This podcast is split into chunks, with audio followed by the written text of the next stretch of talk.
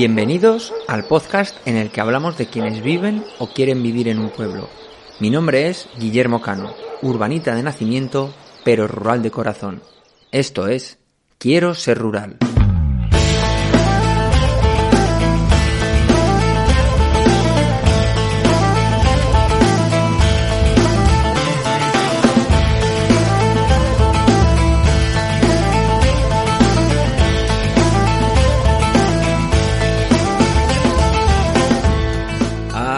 Buenas. Paso a paso vamos avanzando en nuestra particular aventura recorriendo nuevos caminos en los que conocer la realidad del mundo rural. Casi sin darnos cuenta, estamos ya en el mes de julio. Ropa ligera, gorros de paja de alguna promoción y el que lo tenga, la mejor herramienta para hacer frente a la calor, un buen botijo.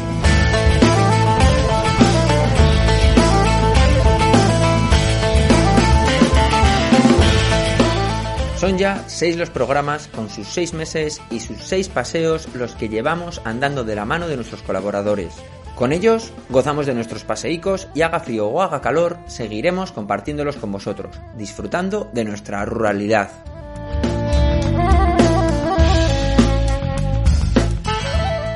La despoblación de zonas rurales, la migración de los pueblos a las ciudades o la mecanización de la agricultura es una realidad global, si bien es cierto que en países como el nuestro el impacto ha sido mayor. Hemos reaccionado tarde y mal. La sociedad en general no ha sabido valorar de dónde proviene y ha dejado a su suerte las zonas rurales. Por suerte aún estamos a tiempo, así que es hora de pasar a la acción y revertir esta situación.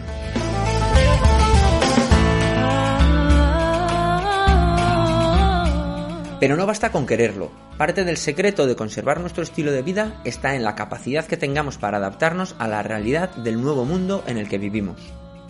Desafortunadamente, en más de una ocasión podemos escuchar comentarios catastrofistas como que no hay solución o que nuestro problema está abocado a culminar de la peor de las maneras o que es un problema tan complejo que no hay nada que hacer. Pero no, existimos y resistimos. Por eso, en el programa de hoy vamos a hablar de un caso real, un caso de éxito, una zona rural escasamente poblada que ha conseguido revertir el problema del que hablamos. Hoy hablaremos del éxito de las tierras altas de Escocia.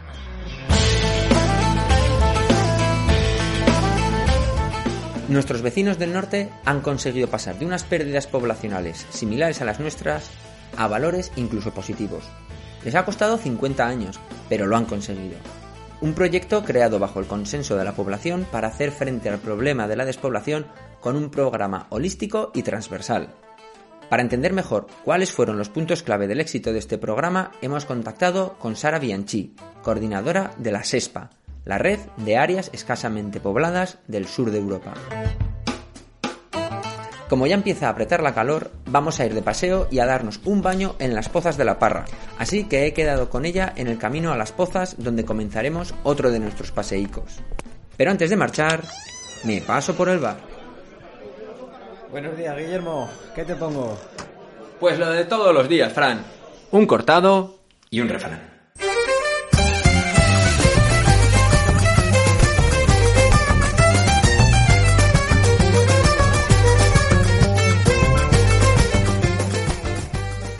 Julio Calorero llena bodega y granero.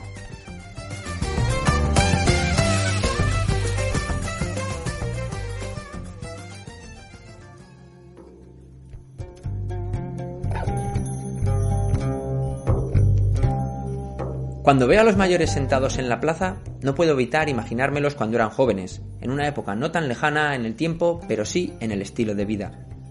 Lo que ahora es una transacción de dinero por comida en cualquier momento del año y del día, antes era un largo proceso perfectamente cuidado que no podía fallar. No se tira nada, que dicen las abuelas.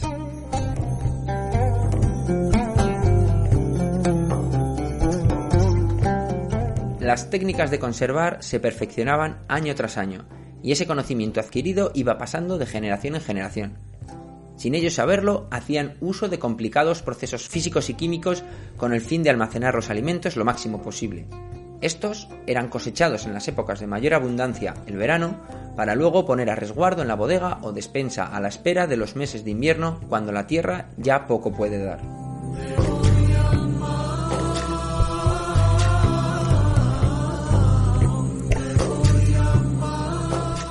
La abundancia de tomates, calabacines y cebollas daban pie a salsas, que una vez embotadas hacían la delicia de toda la familia. Esas largas jornadas de siega y molienda del verano permitían tener el granero lleno de harina para poder tener pan todo el año. Las uvas, recogidas y procesadas para obtener ese vino recio que nos dé calor durante el verano.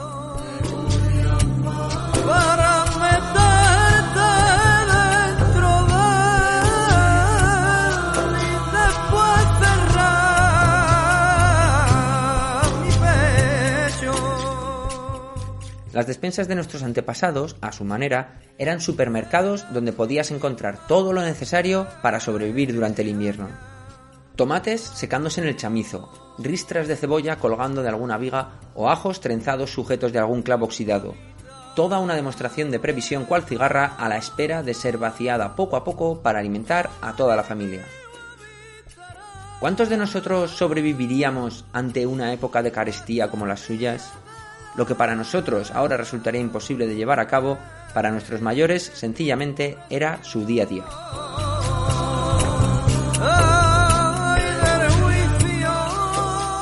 ¡Hala! Ya veo a Sara preparada para comenzar nuestro paseico.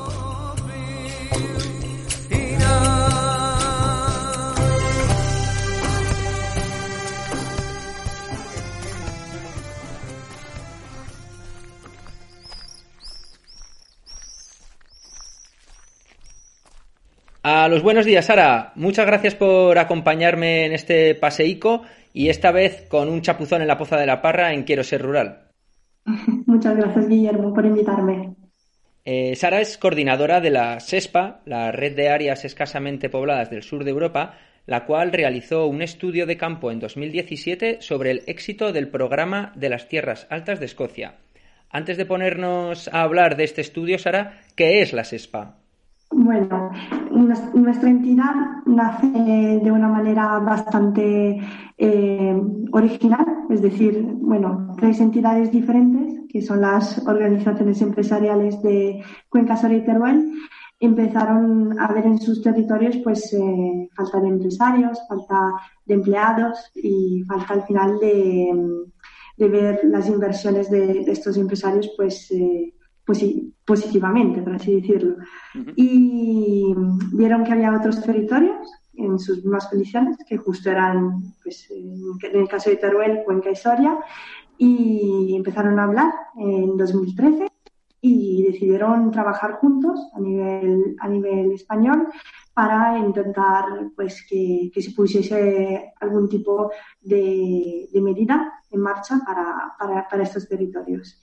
Y, bueno, y en 2014 en el momento en el que se estaban hablando de, los nuevos fondos europeos para 2014-2020, eh, descubrimos que había otros territorios en el norte de Europa, en la NESPA, por eso decidimos llamarlos CESPA, que es sur de Europa, y, ahí sí que hay, pues al final, unos fondos específicos para los territorios despoblados eh, y hay una, cierta atención para toda la despoblación, cosa que en ese momento aquí en España no veíamos.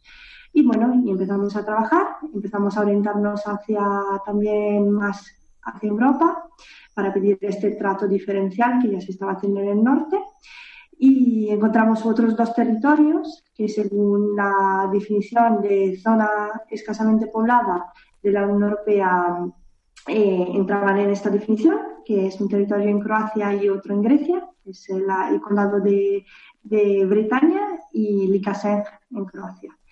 Y entre estos cinco territorios que, tienen una densidad de población debajo de 12,5 a nivel provincial, pues empezamos a trabajar juntos. Eh, el objetivo de nuestra red al final es conseguir que se pongan en marcha políticas que, reviertan estas, eh, esta problemática, la despoblación, y al final que nuestros territorios pues, puedan ser vistos como una oportunidad para, para el que quiera vivir en ellos, quien quiera trabajar y quien quiera estudiar en nuestras áreas. Eh, algunas veces se ha descrito a, la SESPA como un lobby de presión en, España y Europa. Siempre que oímos hablar de los lobbies, pensamos en, grupos de, dudosa moralidad. Parece que en esta ocasión contamos con un lobby, pero bueno, que está además del lado del mundo rural. En este caso, gracias a ellos contamos con este informe del que vamos a hablar hoy. ¿Cómo nace o por qué nace la elaboración de este informe? Bueno, eh, la verdad es que mm, es verdad que el lobby a veces asusta, pero al final es eh, un grupo de presión sobre un tema. Y en nuestro caso es presión para que haya políticas eh, sobre el tema de la despoblación. Y yo creo que en estos últimos años hemos visto un cambio ¿no? dentro de, España en este sentido. Es verdad que no somos el único actor, que muchos más actores están contribuyendo, pero bueno, yo creo que, que todos sumamos y es muy importante esta labor. Y mm, para conectarnos al tema de Escocia, bueno, nosotros eh, presionando para que haya política, pues eh, obviamente la manera más exitosa de tener políticas que logren revertir la despoblación, pues es aplicar eh, cosas que ya se están aplicando en otros territorios. Entonces, pues nos pusimos a buscar eh, territorios que, habían que sufrían despoblación y que de alguna manera estaban viendo recuperarse la población gracias a unas políticas exitosas. Y nos encontramos con un, eh, con un gráfico de Escocia, de las tierras altas e islas de Escocia, donde tenían una pérdida de población hasta 1960 muy similar a, a la pérdida de población de Soria, Cuenca y Teruel. Y al mismo tiempo veíamos que en los últimos 50 años algo había cambiado y que la población estaba, estaba volviendo a este territorio, se estaba recuperando población hasta se estaba, se estaba ganando más población que a principio de siglo. Entonces, bueno, eh, la curiosidad, ¿no? La curiosidad nos, nos empujó en 2017 a ir a ese territorio. Pero mm, de alguna manera nosotros veíamos que, eh, que nuestra entidad eh, no, no podía ir sola a este territorio, necesitaba de personas que también eh, viesen lo mismo y que al final entre todos pudiésemos eh, transmitirlo aquí en España. Y por ello eh, invitamos a participar también a los grupos de acción local de estas tres provincias, bueno, de esas tres provincias españolas, más las dos, las otras dos que, que están en nuestra red. Y además al, a técnicos de las diferentes comunidades autónomas para que, para que también eh, la parte pública pues eh, tuviese, tuviese su rol. Al final eh, son los que deciden, que toman las decisiones y, y por supuesto tenían que, que estar ahí para ver de primera mano esta experiencia. Bueno, entonces mandasteis este, este convoy, tú incluida, ahí a Escocia y cuando llegasteis ahí me imagino que os contarían la situación inicial en la que se encontraba Escocia, que aparte de lo que has comentado de, del nivel eh, poblacional, ¿qué otros puntos en común encontrasteis con, con respecto a la situación que tenemos en esta zona? Bueno, yo creo que lo, lo que vimos eh, como punto de partida de Escocia es verdad que el, tema de la población es el que más nos llamó la atención. Es verdad que si miramos las características territoriales, podemos decir que ahí lo tienen un poco peor, por el hecho que es un territorio muy, muy al norte. Eh, con muchas islas, eh, con muchos ríos, que, lo dejaba pues muy fuera del resto de, del país, por así decirlo.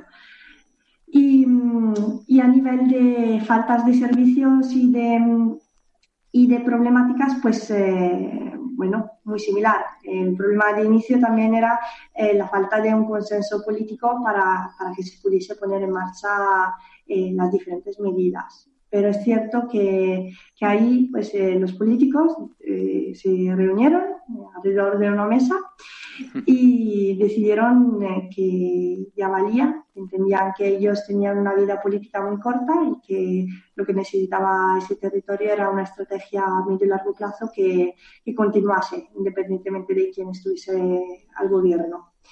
Y, y así empezó, empezó la experiencia de Escocia. ¿Cuáles serían los aspectos fundamentales que habría que, destacar en la experiencia de las tierras altas de Escocia? Bueno, mm, yo creo que podemos resumirlos en, eh, cuatro pilares.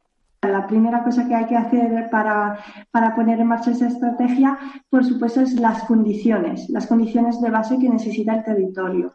Em, si, lo, queramos, si lo queremos aplicar a nuestro territorio, lo, lo, primero y lo que yo creo que es esencial es eh, la cobertura de Internet, es decir, eh, tener una conectividad eh, tanto de banda ancha como de telefonía móvil que, que al final permita la, la, vida y permita teletrabajar, permita estudiar y en un contexto como el de, de hoy en día pues es esencial.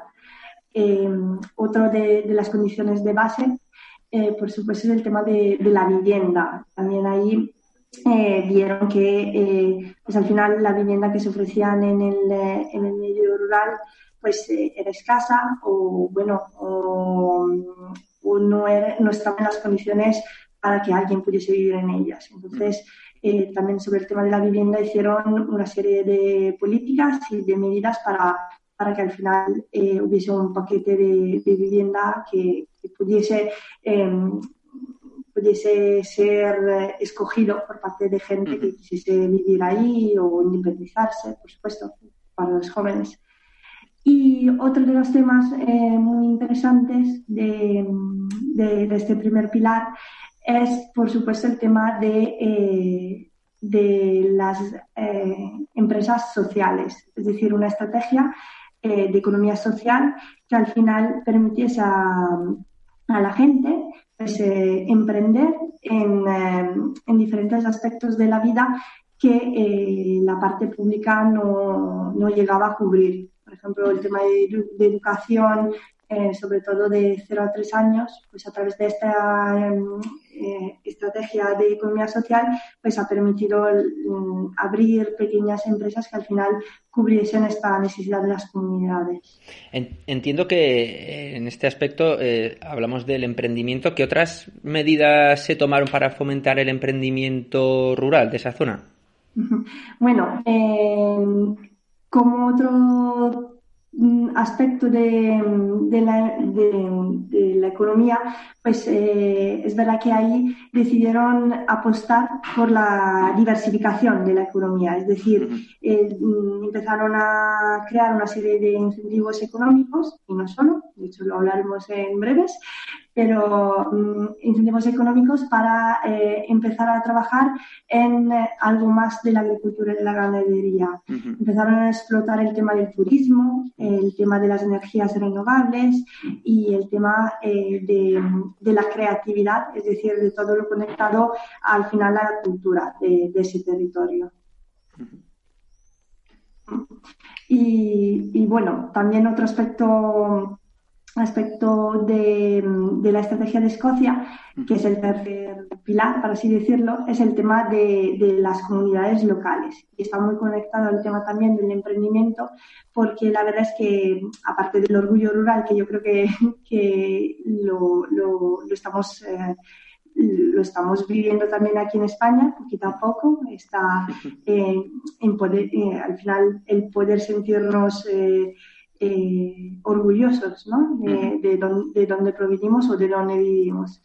Y, y un aspecto muy interesante de, de el empoderar la población es una ley que, que hicieron al principio eh, de poner en marcha esta, esta estrategia, que se llama Ley de Empoderamiento, y esta ley permite a las comunidades de unirse en uh, asociación, bueno, asociaciones no, más en, um, en cooperativas y en, eh, en empresas eh, para eh, llevar al, al, municipio una serie de servicios o de actividades que, que echan en falta. Al final, así para así llamarlo de alguna manera, una manera para que la gente que vive en un territorio uh -huh. pues tenga un rol más activo ¿no? en, la, en la vida de su, de su propio pueblo. O sea, se, sería como un, una forma legal distinta a las que ya disponemos, más adaptada a, a las pequeños núcleos eh, rurales, eh, esta ley de empoderamiento, que no sería una asociación ni una cooperativa, sino algo entre medias.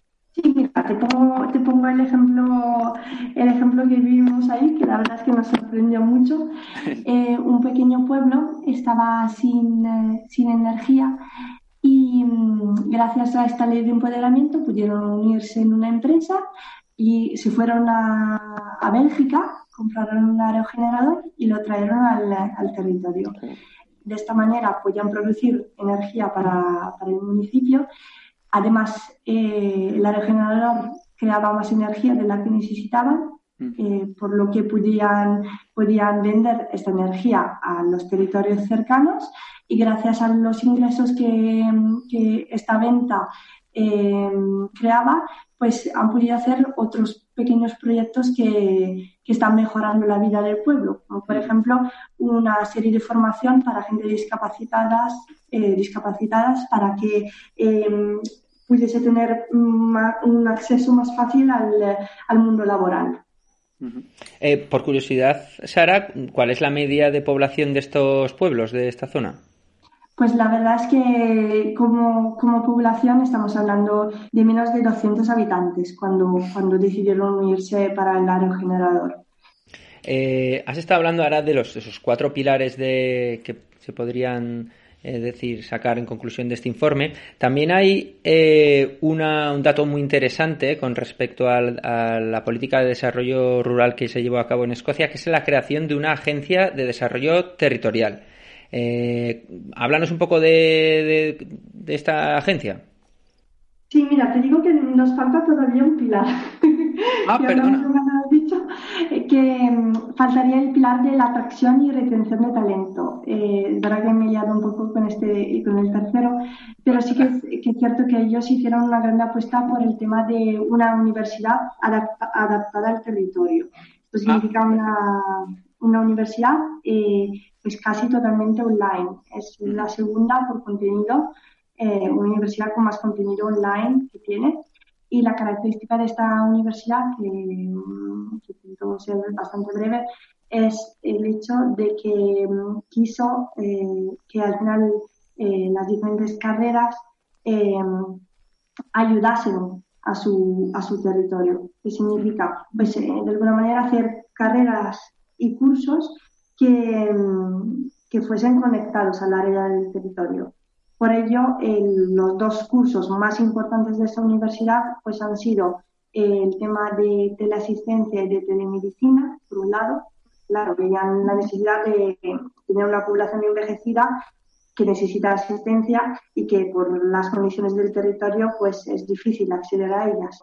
Y por el otro lado, con el tema de, las energías renovables. Eh, empezaron a hacer una serie de cursos para al final formar gente que, pudiese pues, innovar más sobre el tema de, las energías renovables y que al final pues, se pudiese explotar el, aire y el agua que, este territorio tiene en abundancia.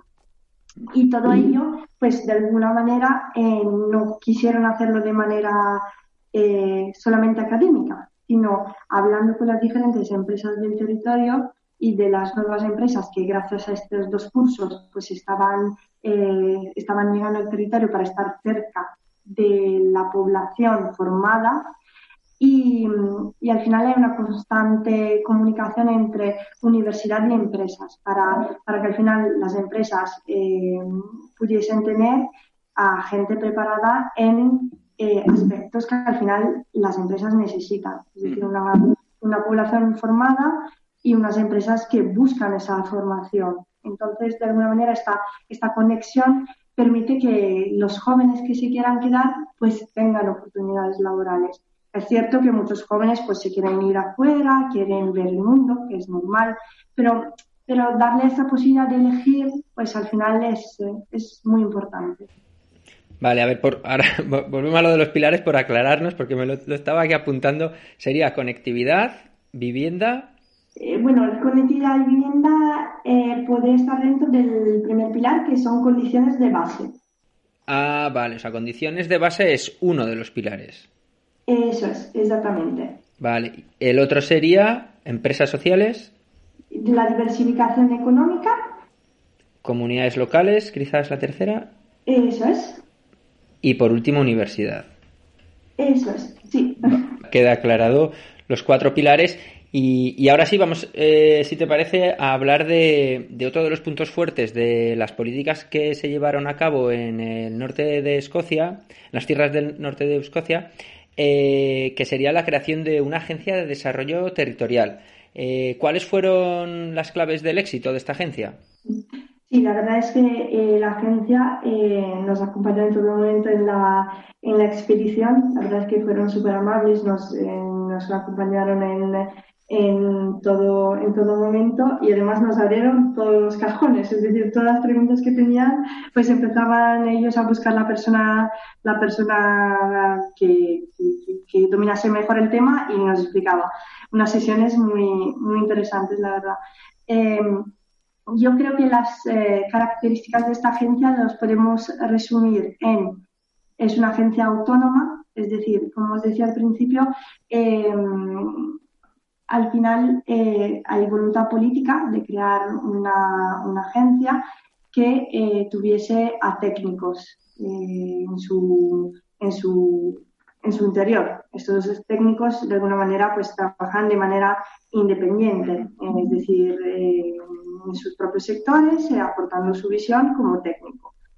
Eh, es una agencia muy cercana al territorio, exactamente como la universidad tiene su sede central en, en en la capital, pero tiene oficinas en cada una, para así decirlo, de sus comarcas, eh, para estar cerca tanto de las comunidades como de los empresarios. Y esta esta cercanía le permite pues estar en, contacto con las necesidades del territorio y con, y con la gente para también conocer más a las exigencias, pero también a las personas que al final pueden ser así, para así decirlo, pues el motor del cambio, de, de mentalidad y al final que puedan impulsar proyectos. la tercera característica de, esta agencia es la cooperación, es decir, la agencia en sí pues es una agencia eh, pública pero que trabaja de manera privada y,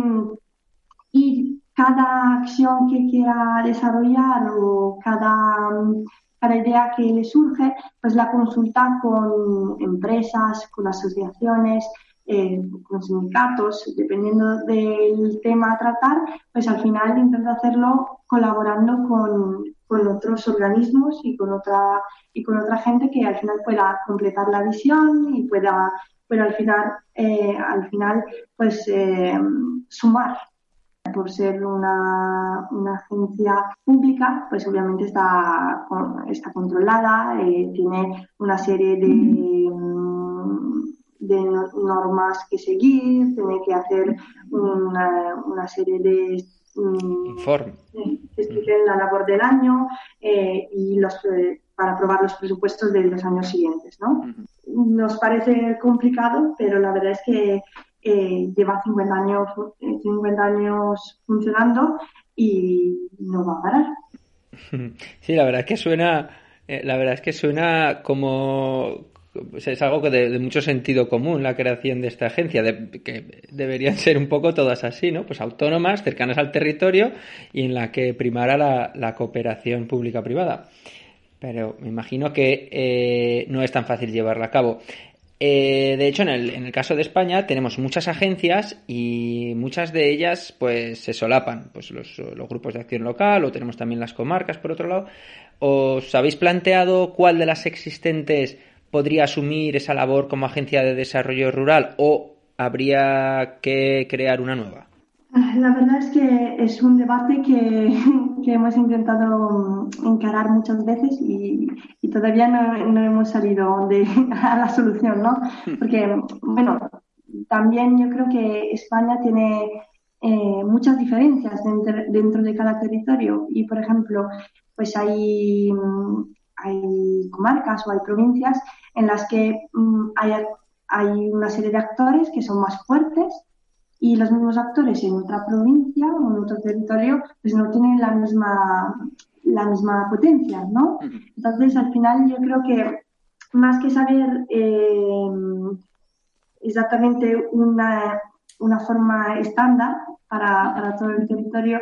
Yo creo que al final es mm, crear una agencia adaptada a la, a la realidad, eh, intentando, intentando no sustituir o duplicar a agentes que ya están trabajando, pero que al final estos agentes pues puedan ver eh, dentro de esta agencia una, una manera fácil de, de, cooperar y ya de parar de duplicar funciones, que nos encontramos con que hay cinco o seis trabajando en lo mismo y quizás sería, sería mm, mejor o se aprovecharía más los recursos que, que se tienen si al final esta, esta serie de entidades se organizasen de alguna forma, aunque sea de manera mm, voluntaria entre las distintas asociaciones o entidades, aunque sí, que por supuesto es complicado.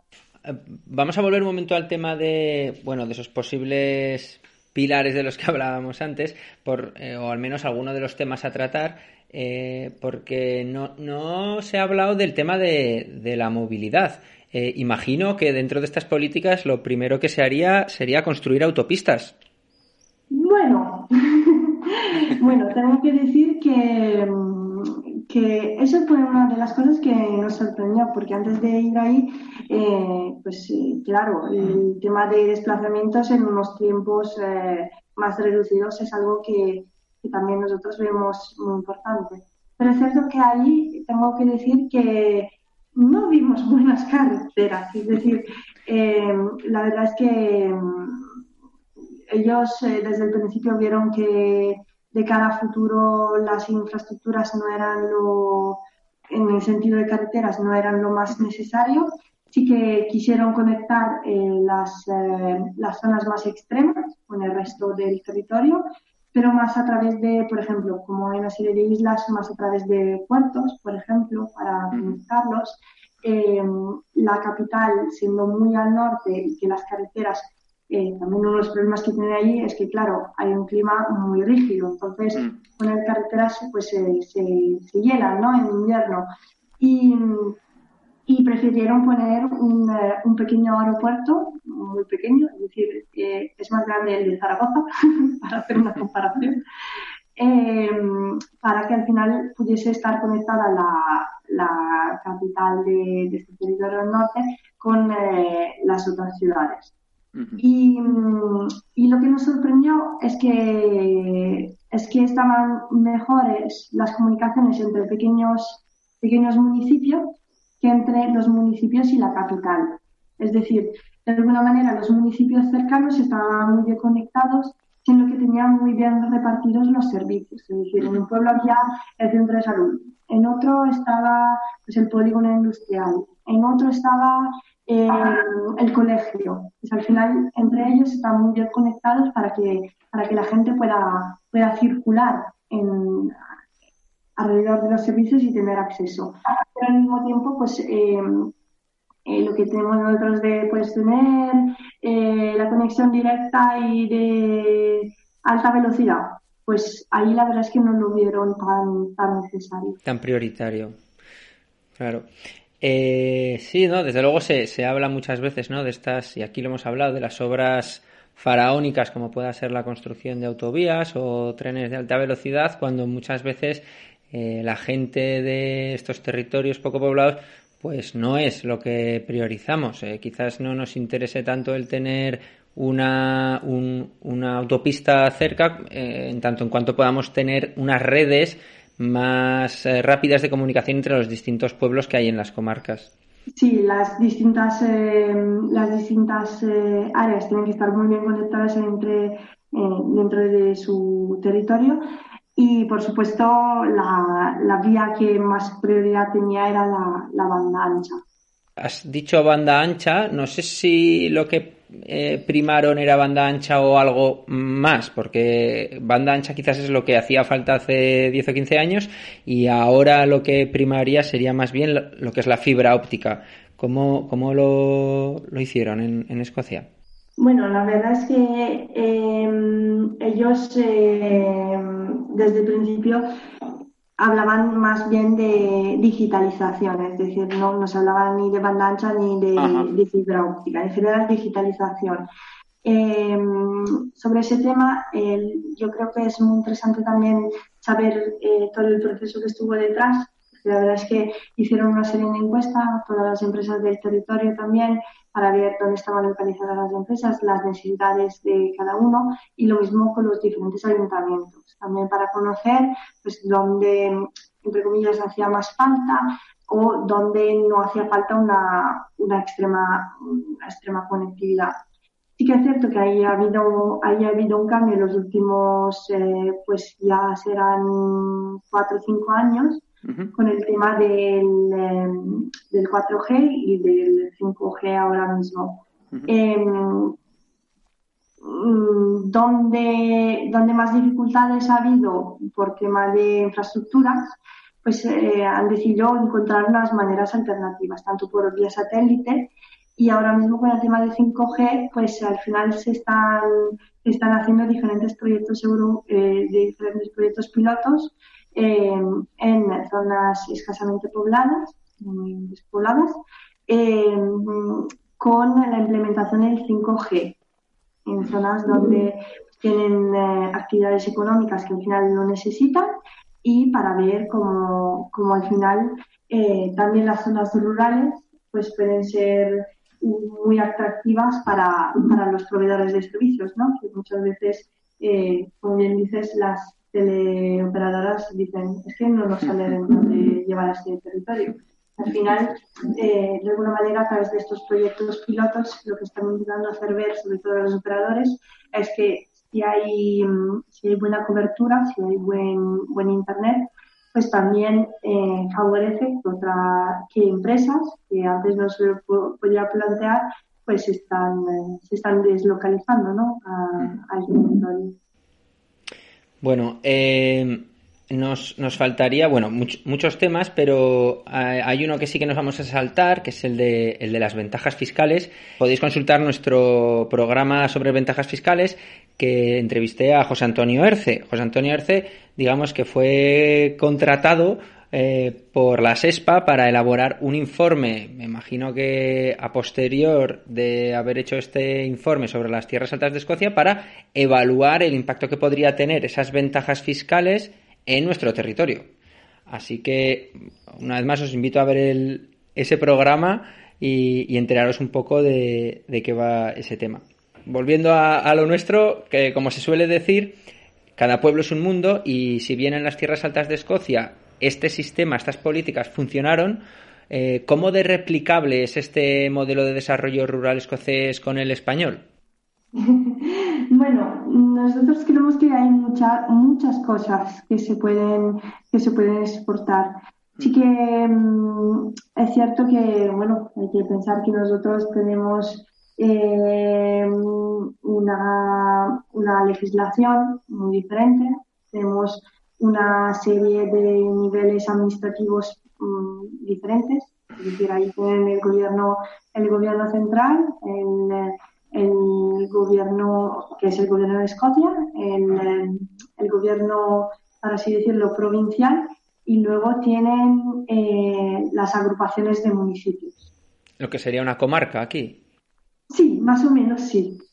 Y, bueno, yo creo que, esas dos características pues al final hacen ver que mm, aparte de todo lo que vimos en Escocia, aquí en España pues tenemos un apartado más, ¿no? Que es eh, revisitar todas las eh, políticas territoriales y que al final eh, pues para, para, para poder poner en marcha todo esto pues al final hay que, tener una legislación y una ordenación del territorio un poco más sencilla o mejor organizada para que todos sumen y no haya de alguna manera duplicidad ¿no? de, competencia. Claro, porque ¿no? cuando vosotros vais con vuestro informe y vais a la administración o a los políticos o a las propias empresas, ¿cuál es su postura frente a este informe? ¿Qué os dicen? Bueno, eh, yo tengo que decir que todo el mundo nos lo acepta como algo muy bueno y que, sí, que yo creo que sí que lo ven posible para España. Eh, lo que siempre nos dicen sobre todo, eh, sobre todo desde, el, desde las administraciones públicas, es que quizás el tema de la agencia es lo, lo más complicado que ven, pero eso está, está claro. Y eh, bueno, y uno de los problemas al final es también eh, la voluntad política de eh, estar todos de acuerdo sobre las líneas Es decir, no se puede poner en marcha ahora mismo una estrategia para España y que en dos, tres o cuatro años se, se cambie, porque no, no, daría tiempo de tener los primeros resultados. Sí, desde luego ese, es el, ese sería un primer gran reto, el sentarse en la mesa y no tirarnos mm, ¿no? los unos a los otros eh, piedras. Bueno, ya, ya casi terminando, Sara, mm, no, no todo va a ser perfecto. ¿Cuáles son los errores que tenemos que aprender respecto a la experiencia de las tierras altas de Escocia? ¿En qué, en qué fallaron?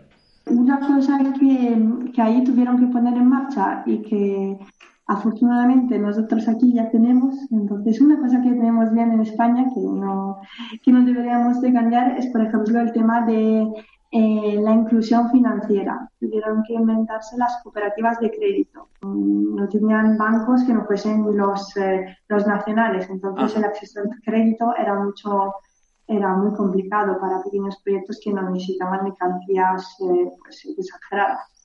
Aquí en, en, España, si no entiendo mal, ¿serían las cajas rurales las que harían esa función o...? Eso es, aquí, aquí ah, por ejemplo, en Teruel serían exactamente las cajas rurales, al final son pues son esa, esta entidad bancaria que, está más cercana, ¿no? sobre todo en las zonas rurales. Aunque poquito a poco lo que está pasando es que se están, se están cerrando, ¿no? para, para, algo bueno que teníamos. Vaya por Dios. Bueno. Habrá que hacer otras. Bueno. yo creo que, que, eso era una de las cosas que, que nos llamó la atención no, hombre, pero entonces algún punto de partida positivo también lo tenemos en España. Y mm, cosas que ellos tuvieron, tuvieron que, cambiar es bastante, sobre todo en el último, en el último periodo, por ejemplo, eh, esta agencia, aparte de los fondos públicos y de los fondos privados, de las diferentes eh, colaboraciones que tienen, pues también eh, trabajaban con eh, fondos europeos. Y al final ahora mismo con el, con el Brexit esto también se le, se le ha complicado, ¿no? Y tienen que buscar al final otra manera alternativa para, para, complementar la, la, financiación no, no, se puede ver como una cosa que hayan hecho mal ellos, eh, pero quizás podríamos ver que es muy importante no contar solamente con, por ejemplo, fondos públicos, sino de alguna manera pues, siempre teniendo claro el objetivo y buscando los socios adecuados, pero de alguna manera eh, integrar ¿no? las diferentes alternativas y opciones que tenemos. Claro, no depender de esas ayudas. Eso es, sí. Mm. Ya lo siento si no te puedo dar más defectos. bueno, pues está muy bien. Esa es una razón más para, para echarle un ojo a este informe que la verdad es que da para mucho y son muchas las propuestas y pistas que deberíamos tener en cuenta para nuestro desarrollo rural. He intentado ir picoteando en los distintos temas que se tratan en el informe, pero invito a los curiosos y curiosas que le echen un vistazo a través del enlace que pondré en las notas del programa y conozcan de primera mano, o más bien de segunda, a través de la SESPA, el caso de éxito de las tierras altas de Escocia. Eh, así que Sara, desafortunadamente se nos está echando la mañana encima y hay que ir volviendo, pero como ya sabrás, para terminar siempre acabo con tres preguntas y esta vez no va a ser diferente. ¿Qué pueblo, asociación o proyecto nos recomiendas para que lo conozcamos? Si tuviera que decir algo en, el, territorio, pues eh, justo me has adelantado en, la pasada, en, el pasado programa. Y la verdad, el tema de, de los jóvenes dinamizadores rurales me parece una iniciativa muy, ah. muy buena, ¿no? Que al final eh, a nivel de, Cuenca eh, se está trabajando en una serie de, de formación una formación a empresarios sobre el tema de, masa forestal para al final explotar los recursos del un recurso del territorio. Es peculiar porque trabajan conjuntamente la, la universidad, eh, el Ayuntamiento de Cuenca y la, y la Confederación de Empresarios de, de Cuenca. Ah, muy bien. Y bueno, y colaboran por supuesto con eh, eh, con em, centros de innovación que al final pues eh, los asesoran y, le dan las, eh, las pautas ¿no? que le puedan faltar. Entonces quizás esa iniciativa de masa forestal y de educación pues podría ser un, un, un buen paseo por la Serranía de Cuenca. Pues venga, nos lo apuntamos. Segundo, ¿qué le dirías a alguien que está sola en su pueblo y no sabe por dónde empezar a comprometerse y hacer cosas interesantes por su tierra? Bueno, yo creo que, que lo primero es tener la idea. es decir, eh, yo creo que yo tengo que decir que no vivo en un pueblo, pero es verdad que tengo eh, mucho arraigo con, con un pueblo eh, de aquí de la Sierra de Albarracín. Y, y, bueno, al final estando, estando ahí, pues al final ves diciendo, ay, estaría bien que hubiese o estaría bien para, para las personas que quieres y dices, ay, yo creo que las personas mayores sería interesante que tuvieran la posibilidad de, pues con esa pequeña idea, pues eh, intentar contactar con, con las personas. Y eso no, no es tan fácil, pero pues empezando por, por el alcalde o eh, pues por la comarca o por el grupo de acción local de la zona, al final con una idea ir a los sitios dependiendo de la idea que sea y eh, de alguna manera mm, buscar eh, gente que te pueda asesorar y al mismo tiempo buscar gente que, se quiera sumar a tu proyecto. Yo creo que con la red de contacto, eh, de contactos que uno tiene, pues es un, es un buen punto de partida ¿no? para, para decir, venga, vamos a hacer algo. Hmm. Eh, una vez más, mm, me han concedido el poder de asignar durante cinco minutos el cargo de ministro de lo rural. Así que desde este mismo momento, Sara Bianchi, te nombro ministra. Así que sin más, aprovecho y te pregunto, como nueva ministra de lo rural, ¿qué proyectos, iniciativas o propuestas te marcarías como objetivo prioritario para ayudar al mundo rural? Bueno, yo creo que, se puede entender de todo lo que he hablado. Yo creo que el 100% eh, de cobertura de, Internet a todo el medio, al medio rural, hacer una serie de eh, proyectos educativos que al final conecten las empresas de un territorio y eh, la universidad o los centros eh, profesionales de, ese mismo territorio, ¿no? Para que al final se crease esa, esa conexión. Y como tercer punto, y aquí me paro porque podría seguir en un estado muy largo, eh, sigo con el tema educativo y diría que en eh, todos los libros de, la gente del medio urbano, pues eh, poner referencias al medio rural en todos los aspectos que tengan que estudiar, porque es cierto que el medio rural, desde el punto de vista urbano, se sigue viendo con un ojo eh, de mm, eh, entorno bucólico donde, donde ir a desconectarse del mundo, que bien que no tengan internet. Y por el otro lado, el tema de que eh, en los libros de, de, los diferentes cursos, pues cuando se habla de medio rural se habla meramente de agricultura y ganadería.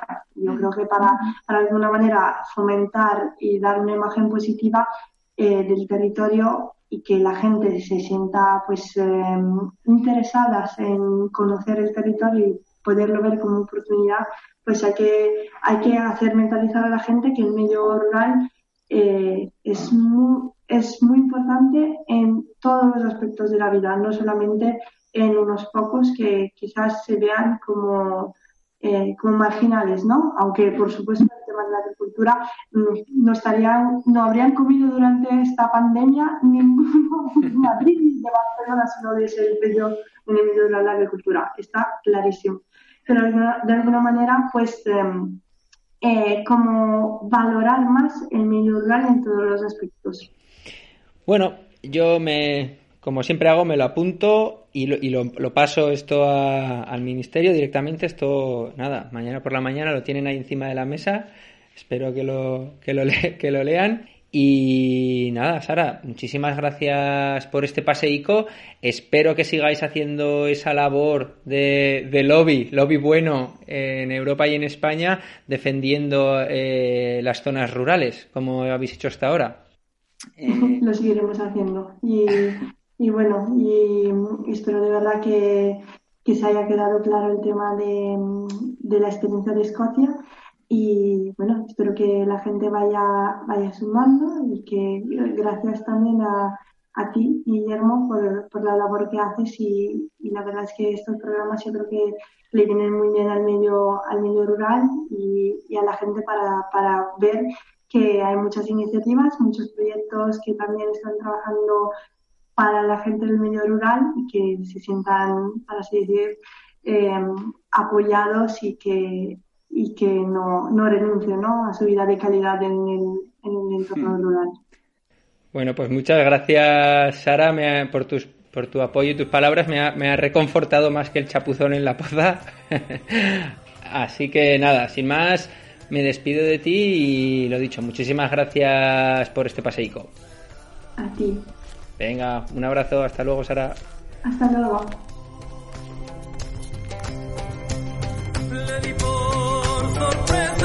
¿Quién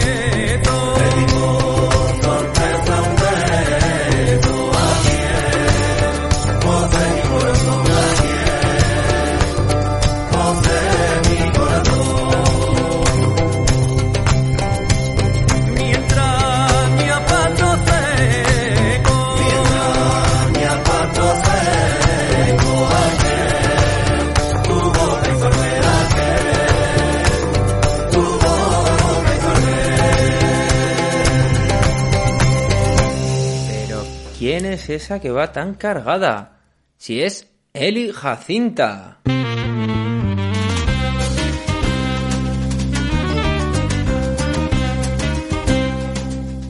¿Dónde vas, alma de cántaro, con ese proyector y esos altavoces? Anda, deja que te eche una mano.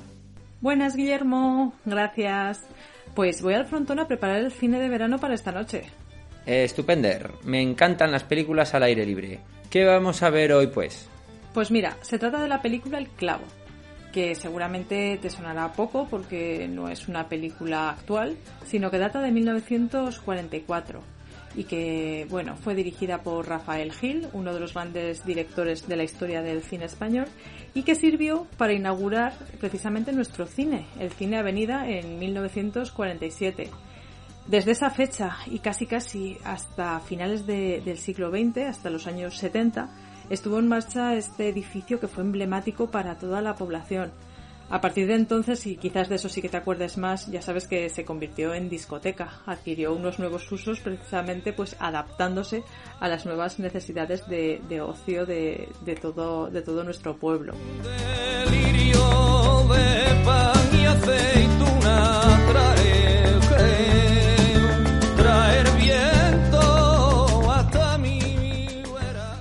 Pero claro, mm, yo tengo muy buenos recuerdos de ese cine. De hecho, mis abuelos trabajaron en él.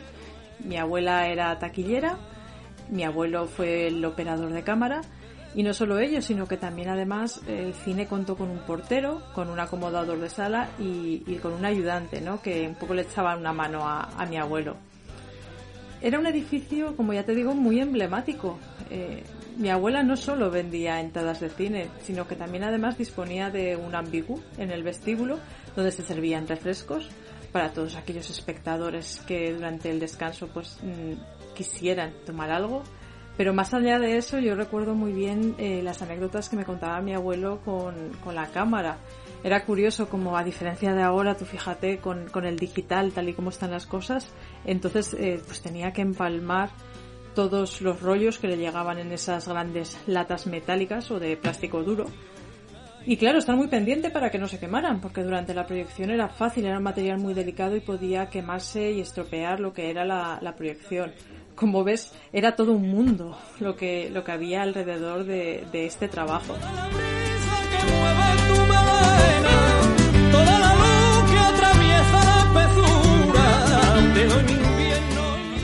Edificio en sí, más allá de lo que eran las proyecciones cinematográficas, pues además ya sabes que albergó una especie de teatro. Se hacían representaciones porque eh, pues contaba con unas con unos camerinos, con unas butacas adaptadas como tal, e incluso fíjate, contábamos con pianola, con ese instrumento que antes había sido tan popular, sobre todo vinculado con lo que era el cine mudo donde simplemente pues estaba el, pianista, ¿no? Ambientando lo que era la película que se estaba desarrollando en la gran pantalla.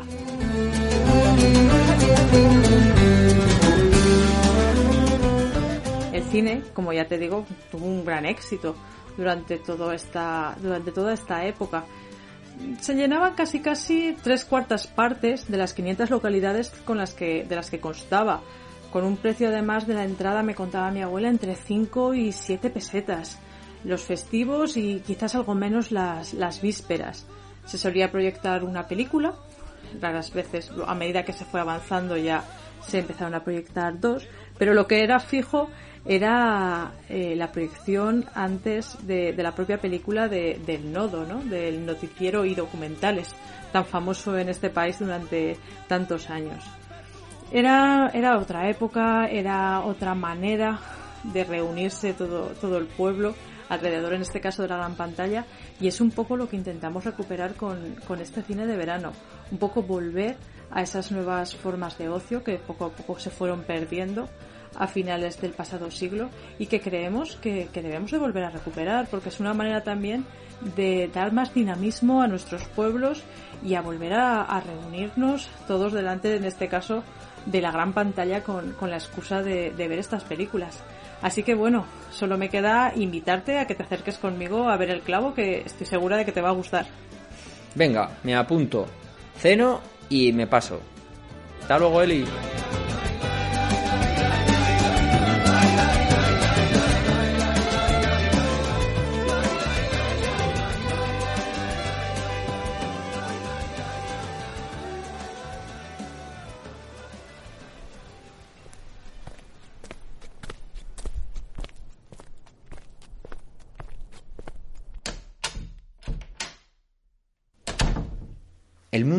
Avanza imparable hacia un nuevo orden, un orden donde desafortunadamente los pequeños pueblos juegan, en apariencia, un papel anecdótico.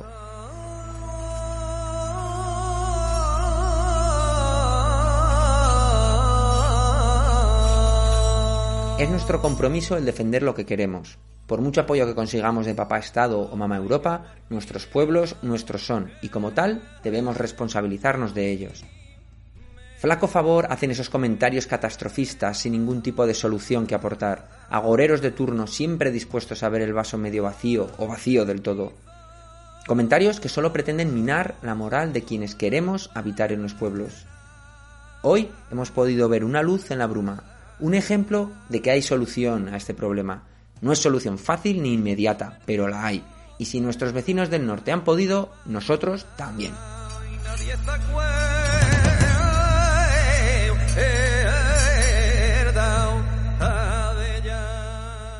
Eso sí, nos toca aprender y comenzar a construir un futuro que se adapte a la sociedad en la que vivimos. Tendremos que diversificar el medio, aparecerán nuevos trabajos y modelos de negocio a los que habrá que adecuarse, nuevos pobladores llegarán de la ciudad a los que habrá que aceptar con sus cosas, como las nuestras. Habrá que luchar para mantener a nuestros jóvenes, facilitándoles el quedarse, si eso es lo que quieren. La naturaleza es sabia y nos lo dice continuamente. Adaptarse o morir.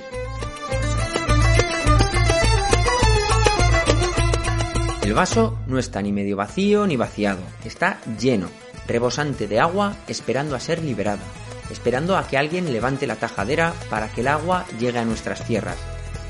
Y ese alguien somos nosotros.